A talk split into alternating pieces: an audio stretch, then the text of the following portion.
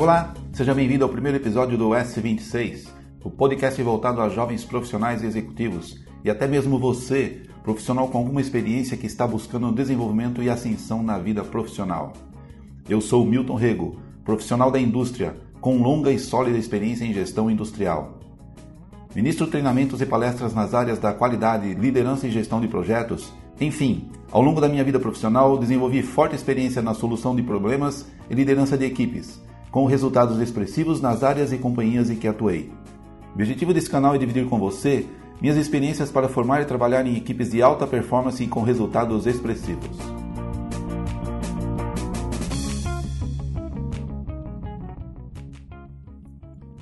Ao longo das próximas semanas, vou falar com você dos pilares da liderança.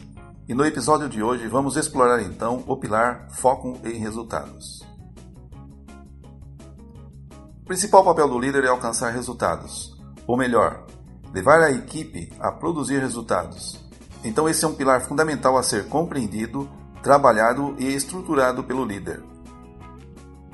A expressão foco em resultados significa ter um objetivo estabelecido, desenhar um plano organizado para atingir esse objetivo e ter persistência para perseguir as metas e alcançar então o resultado que se pretende.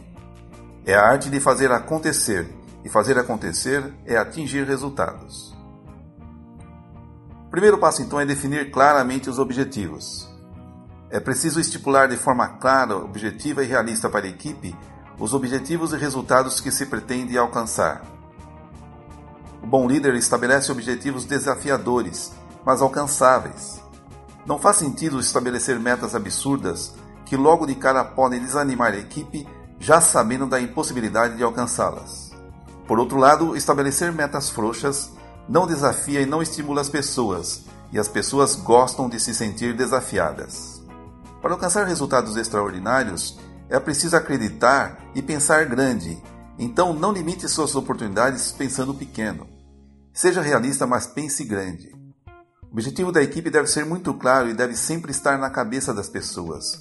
É fundamental que o líder consiga transmitir ao time que a meta é da equipe e não do líder senão não compra a ideia. Você precisa acreditar que é possível e sua equipe precisa acreditar. Uma vez que você tem objetivo e plano desenhados, é preciso colocar o plano em prática, dar movimento, estabelecer rotinas, definir papéis para cada integrante do time, dar ritmo, acompanhar e monitorar o andamento dos trabalhos que estão sendo desenvolvidos. Organização é fundamental e o líder deve concentrar-se nas metas e objetivos, então, identifique as prioridades e dê foco a elas. Quando reúne a equipe, o foco deve ser sempre o objetivo da equipe, o porquê de a equipe estar ali reunida. Se o líder permite que a equipe disperse ou que perca o foco, isso faz com que o time se sinta perdido e sem direção, e isso também os desestimula. É preciso engajar as pessoas para um objetivo comum. O resultado de um trabalho, do projeto, de uma atividade é o resultado de todos, bons ou ruins. Então é fundamental que o grupo esteja focado no resultado a ser alcançado. É importante identificar os pontos de desvios e as necessidades de correção de rotas. O líder deve ter domínio e controle das situações, serenidade e a palavra para aliviar o estresse dos momentos difíceis para a equipe. Ouvir a equipe, estimular a criatividade, sinalizar para a equipe que juntos podem superar as barreiras faz com que a equipe se sinta energizada e confiante para encontrar os caminhos alternativos. Se a equipe está desestruturada e você por algum motivo não tem segurança para estabelecer o caminho, diga claramente: não sei o que fazer, preciso de um tempo para pensar. Não há mal nenhum em fazer isso, afinal você também é humano. Mas faça isso de uma forma serena e firme. Afinal de contas, tudo o que a equipe precisa saber é que tem alguém firme e equilibrado no comando. Mostrar desespero só piora a situação. E demonstre então que, com calma e persistência, juntos encontrarão uma saída. Então seja humilde, peça ajuda, solicite ao time que pensem e pesquisem alternativas para resolver o problema. E define então um outro momento ou data para discutirem o assunto. Se o assunto é urgente, façam o mesmo assim, mesmo que por algumas horas. Às vezes, o líder precisa de algum tempo para respirar Então respire e permita que o time respire também. No momento oportuno, retome o assunto. Bom líder deve saber reconhecer e comemorar os resultados junto com a equipe. No decorrer do trabalho, às vezes as coisas não ocorrem como planejado, e o líder deve ser duro, no bom sentido, é claro. Duro com os problemas, suave com as pessoas.